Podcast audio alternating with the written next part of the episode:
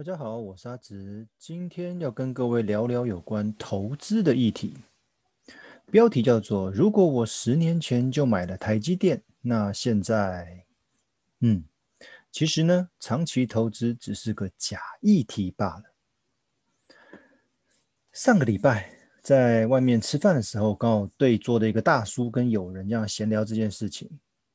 他提到啊，如果十年前他要买到台积电，现在的股价就翻了十倍；如果当年买的是特斯拉，现在的股价可翻了一百倍。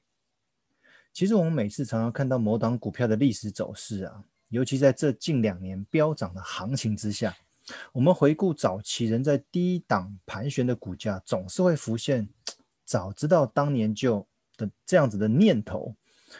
而暗自叹息说：“为何当初没有做正确的决定？”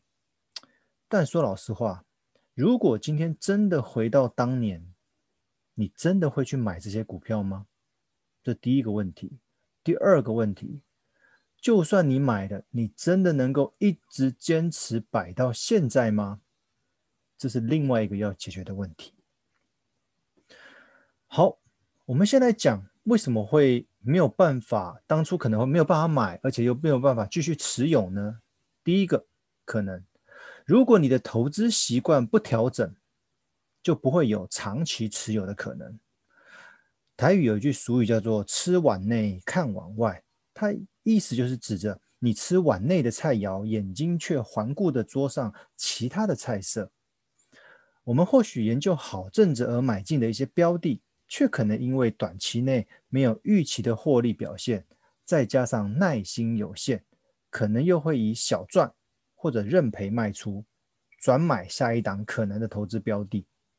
好了，如果你运气好一点，连着好几档都能在短期内赚到一些零用钱，接着就会更认真的盯盘研究，并频繁的买卖，期待能够好运连连。但说实话，频繁的转来换去，或许一整年下来赚最多的还是券商收到的手续费用，而不是你。因此，如果你是一个习惯做短线操作的朋友，很难做到不盯盘的长期持有模式。那既然如此，就算十年前曾买过台积电，又怎么样？因为你有可能在中间有觉得获利达到满足点的时候，会去做停利的可能嘛？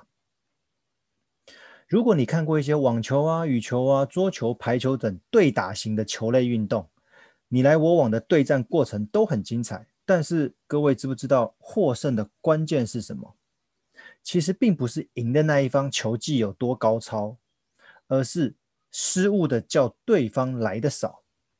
其实投资也是这样，我们的投资的关键不是获利多少，而在是否能够尽可能降低亏损。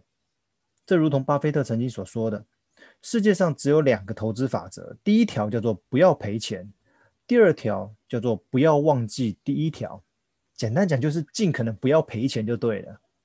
其实无论是降低亏损或者是不要赔钱，那关键都是如何找出适合你自己的投资策略，并且严格的控制风险，而不是单纯去挑一个看似会无止境上涨的标的。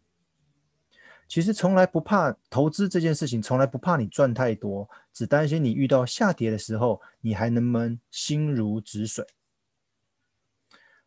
第二个没有办法长期持有的可能呢，就是如果你投资的目标不去设定的话，如何长期持有？其实过去曾好奇问某位朋友为何手上会持有台积电，他的回答是：哎，我要当传家宝。哇，其实很久没有听到这个名词了。愿意作为传家之用，想必台积电在他的心中分量应该不轻。可惜当初当时他大概约一百块左右买进，后来在两百多块的时候卖出，真的很可惜。但是可惜吗？其实一点也不会耶。